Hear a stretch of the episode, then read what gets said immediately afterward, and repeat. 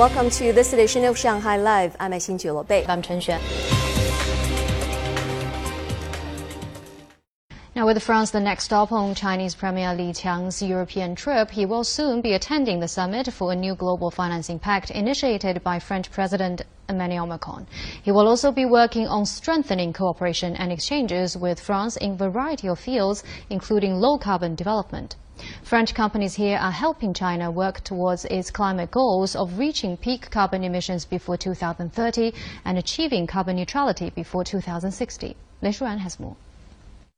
China's ambitious carbon reduction goals have created new business opportunities for French firms. Gas equipment supplier Air Liquide has participated in and completed the construction of more than 70 hydrogen refueling stations in China. It was also part of the clean energy guarantee for the 2022 Beijing Winter Olympic Games, providing hydrogen refueling equipment and technology for the four hydrogen refueling stations serving the games. China is the world's biggest consumer market, and it is the third largest market for Air Liquide.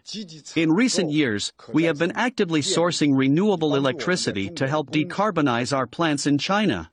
In 2023, we expect to source 1,200 gigawatt hours of low carbon electricity, an increase of approximately 120% over 2020. Over the next three years, we will install rooftop photovoltaic panels at our plants across China, aiming to reduce CO2 emissions by more than 5,000 tons per year. Expansion of French green investment in China has also come to the construction sector. Saint-Gobain, a manufacturer of sustainable construction materials, has been doing business in China for 38 years and this month announced the inauguration of a new plaster plant in Yuzhou, Henan province to expand its business from the country's coastal areas to more central provinces. Yeah, we have a lot of uh, confidence in China and a lot of uh, projects are happening today as we speak. We have six uh, new lines or new uh, plants ongoing. buildings represent 40% of the CO2 emission in the world.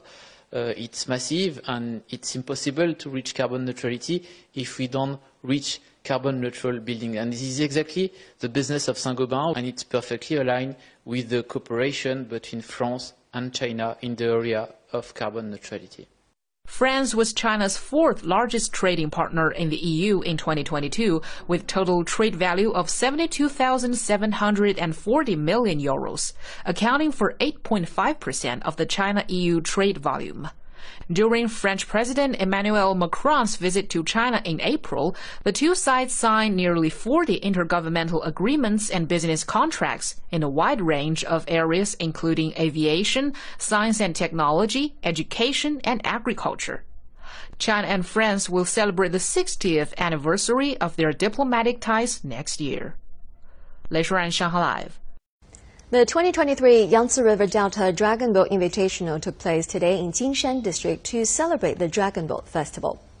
30 teams from Shanghai's Jinshan District and neighboring provinces of Zhejiang and Jiangsu competed.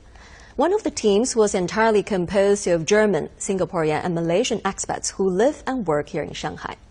Also this morning, a student competition was held at Oriental Land in Qingpu District. More than 3,600 primary and middle school students participated in a variety of festive activities, including dragon boat races, lion dances, and kite flying competitions. A massive search and rescue effort for a missing submersible near the wreck of the Titanic is now in a critical stage as the vessel's oxygen supply is roughly estimated to have already have run out. Stephen Rancourt has more.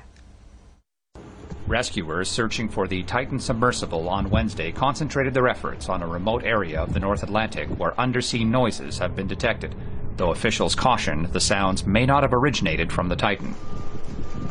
The multinational response includes American and Canadian military planes, Coast Guard ships, and remote operated vehicles. This is an incredibly complex search operation requiring both surface and subsurface elements. We also have to factor in the ever changing weather conditions, currents, and sea states that expand the search area every hour. The good news is, what I can tell you is we're searching in the area where the noises were detected, and we'll continue to do so. A French robot that can dive 6,000 meters has been dispatched to help locate the tourist submersible. Teams from the United States, Canada, and France have searched more than 25,900 square kilometers of open sea by air, an area roughly the size of Lebanon or the state of Massachusetts. And there are many pieces of the, the stern, the uh, bow of the Titanic, and all sorts of pieces that fell off during that wreck. Uh, that's one of the problems in trying to find the submersible on the seafloor. Only, probably only one ROV can be used at a time. Uh, because uh, the danger of entangling the long cables that are attached to them.